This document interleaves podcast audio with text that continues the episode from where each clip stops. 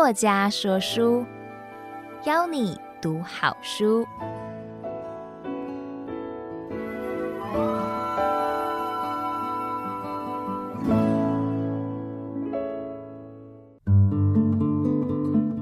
大家好，欢迎收听由爱播听书 FM 制作的书斋音频。作家说书，我是苏菲猫黎明真 Sophia，好像很多名字的称呼，其实就是一个在公关业界服务非常久的老公关人。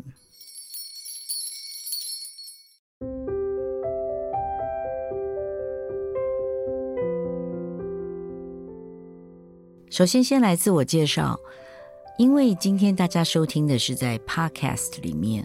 啊，我们有关于这本书的介绍。那我当然先来介绍我自己，也有 podcast，苏菲猫的异想世界是我个人的 podcast。可是今天在这个平台里面呢，跟大家介绍是我刚刚完成的一本书。这本书的意思呢，跟我整个人生的前半段，就最起初的前半段，以及到我现在的后半段，是有一个特殊的连结性。因为从大学毕业以后，大部分的时间都在职场。那我常常开玩笑说，我只做过两种工作，一个工作叫做公司公关，另外一个工作叫做公关公司。所以呢，跟公共关系是一直连结的。我在二十年前也有出版过一本书，叫做《公关大有为》，到现在还在卖，因为是长销哦。有点教科书的意味，是与孙秀慧博士共同著述的。在所有的学子们想要从事这个行业，应该会对这本书不陌生。而在二十年后的今天，我会重新来做另外一本书，当然不是来介绍我的职场生涯，而是对我的童年记忆，还有我后来有花了相当大的精神去整修。然后去跟高雄市文化局申请到这个老宅院重新改建，然后让这家我们的家庭的一些故事都能够流传下来。这就是我写这本书的起心动念。那这本书的全名呢，叫《光的院子：成长记忆中眷村的华丽与转身》。很多人对这个书名呢会有些疑问。为什么眷村曾经有过华丽吗？事实上，在我的眼中，我是一个孩子。我从最小最小的眷村搬到一个大的将军宅，那个就是我所谓的华丽。而我所谓的富有呢，也是在那么浓浓人情味的村子里面，我们真的感觉生活上是非常的富足的。在英文的翻译上面，我叫 Garden of Light，光的院子。为什么会取光的院子这个名字？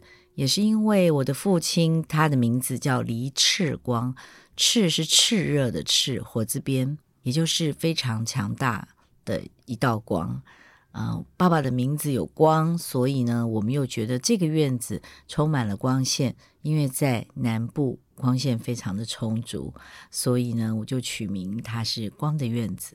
当初开始写这本书的时候，并不是想要写一本像《大江大海》或者是《巨流河》，因为虽然这里面有大时代的故事，可是其实是要阐述爱情。为什么呢？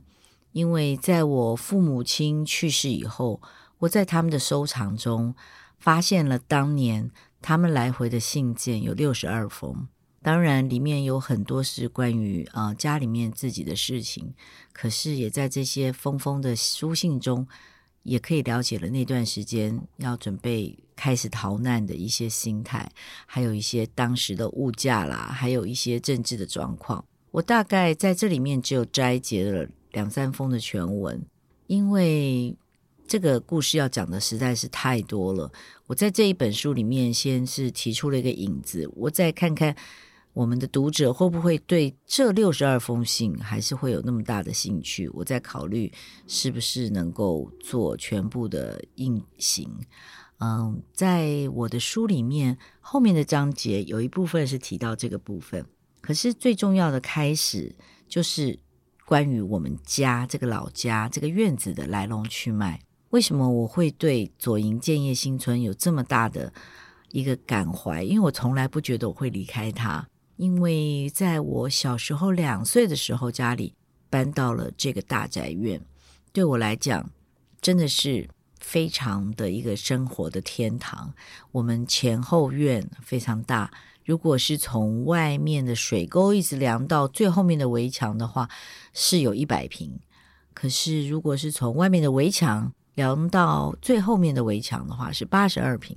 我们的室内的院落应该是三十四平到三十七平，在我的意思是房子，其他的地方就是院子。那小时候的院子里面种了各种不同的果树，还有花，很多的生活呢，都跟这个院子里面发生的很多不同的事情，对我的童年来讲非常的重要。当然，这个村子也是更重要。建业新村到现在的话，您如果搭乘高铁，下来到建业新村，应该计程车不会超过一百一十块。请从后面的门，从台铁那个门开始坐，很快就到了。你会发现，天哪，怎么会进入了另外一个时光的倒叙？因为这边大部分呢都还保留了日本房子的原貌，也就是当年的纬一路到纬十二路。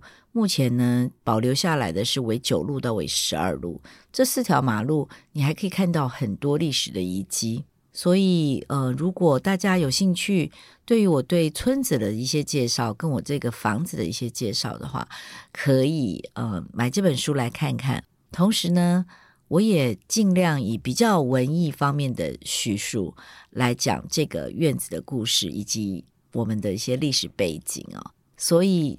消费者或读者呢，您看到这本书，可以跟我一起悠游一下我的童年时间，以及我们后来到底花了多少心神，才能够把这个房子重新建立，然后跟大家、跟世界上面的人说，我们也见证了一段爱情的故事。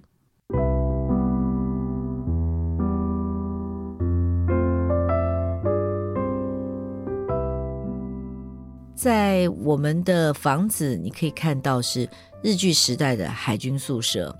很多人对于眷村的印象，就是一个前心贴后背、非常小的格局，可能是这边讲话，隔壁就听得见。然后薄薄的墙板，没有设计的一些空间。原则上是因为当初我们从大陆撤退到台湾的时候，有一两百万人，那个时候。国家也没有那么快的时间去做完整的规划，去做这些眷村的建设，在一些急就章的部分呢，所以造成了有一些眷舍的确是比较简陋或者是嗯老旧了。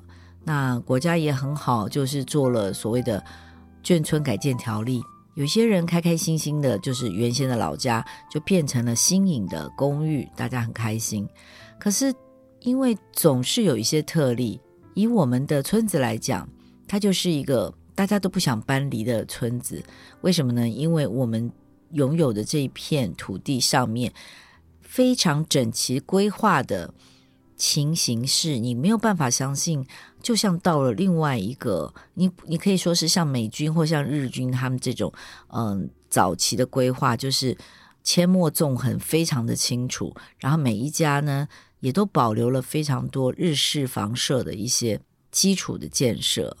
那这样子的情形，我们后来也感谢很多的学者专家帮忙，我们的村子后来用这个文化保护的条例，可以把它先暂时留下来。然后呢，高雄市政府的文化局也出现了一个很好的一个方法，就是让我们来做以住代护。可是以住代护呢，的确是有其条件的，也就是我们第一期、第二期、第三期这三期的住户，现在已经到第四期、第五期了，因为第一期已经期满，就是每五年。后来现在的四期、五期有的是十年，因为房子太破旧，所以我们有这边呃经过文化局找的评审，然后谁有心能够维护老房子的，还有一些嗯、提出一些建议，我们就能够来评比得到。那我很幸运的是，在第三期的时候，我得到了我原先的老家，其实也是我自己在一直在等候。我的老家是不是可以释出？那我们在做这件事情的时候，很多人觉得我很傻，因为要修建一个老宅，花的时间跟精力，也许一般人只是随便普通的整修。可是当我拿到我的老家的时候，我认为这是一个梦想。这个梦想，不管它做多久，我都一定要实现。我可以在这边重新展开另外一段记忆。所以在这本书里面，你会发现我有儿时我认为的呃豪宅，也有我现在圆梦。所以这样子相对的呼应，对于一般小的读者来讲，你可以看一下我悠游在这两个时段之间发生的一些故事，还有我小时候的一些记忆。那当然是对于这个村子，对于这个房子很特别的一些描述。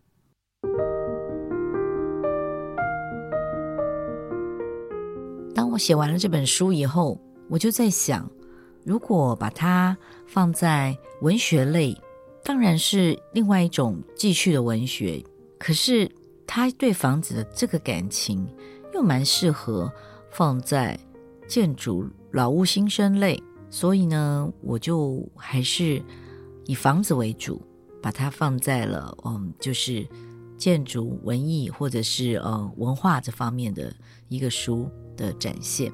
做这件事情有点大胆，因为现在的读者大部分去买书都是会买一些比较实用的书，比方说让你怎么健康啦，或者是怎么赚钱啦。或者是一些方式，就是 know how 的一些书。那对于一个房子的记录，或者是一个人生的相互起点跟这个记录，不太容易得到大家的青睐。可是我仍然相信，在我们精致的编辑啊，我们选的一些相片，这真的是一本非常美的书啊，也是一个圆梦的书。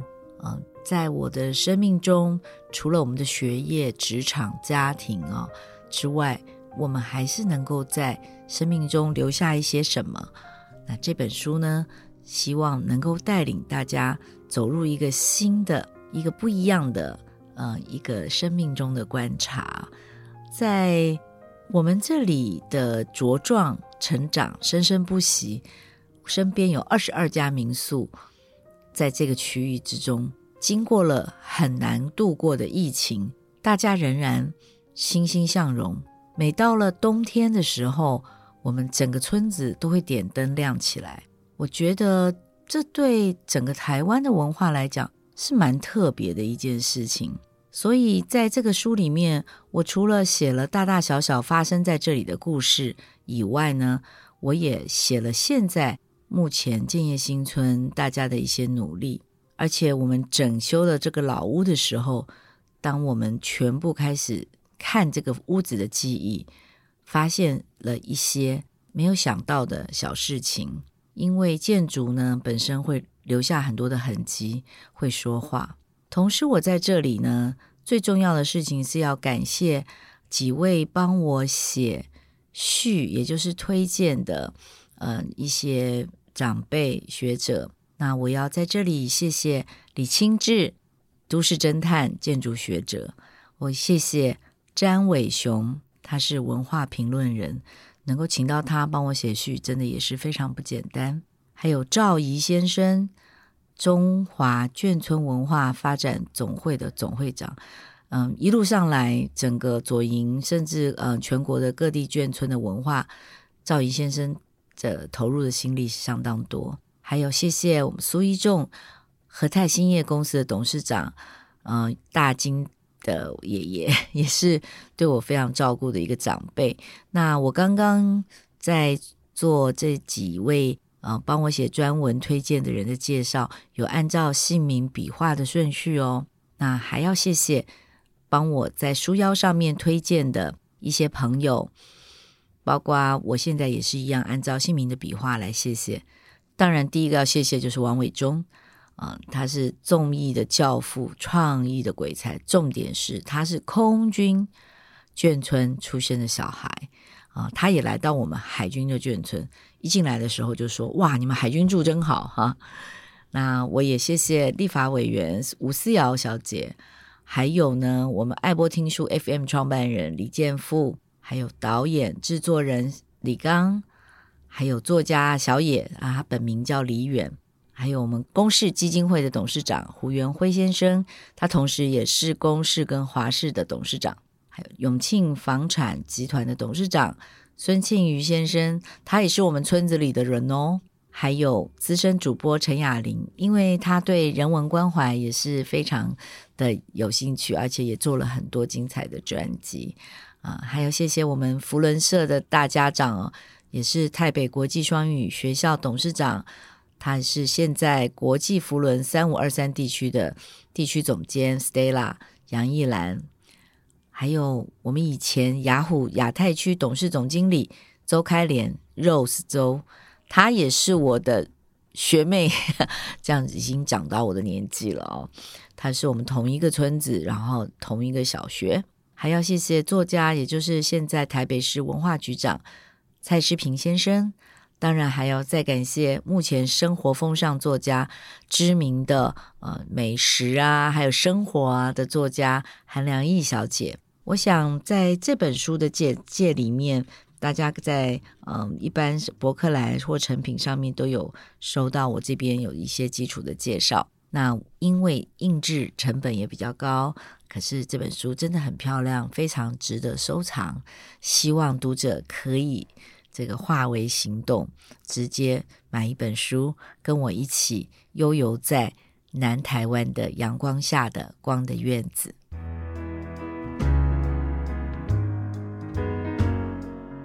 时光很快就过去了，可是听完我的简介，你有心动吗？希望你能够实际的去买来收藏哦。我是苏菲猫黎明珍 Sophia，祝福你，希望新的一年之中，您能够心想事成，同时呢，也可以完成很多你原先想要做的一些梦想。希望下次还有机会可以为您说书，作家说书。谢谢您的收听，我们下次见。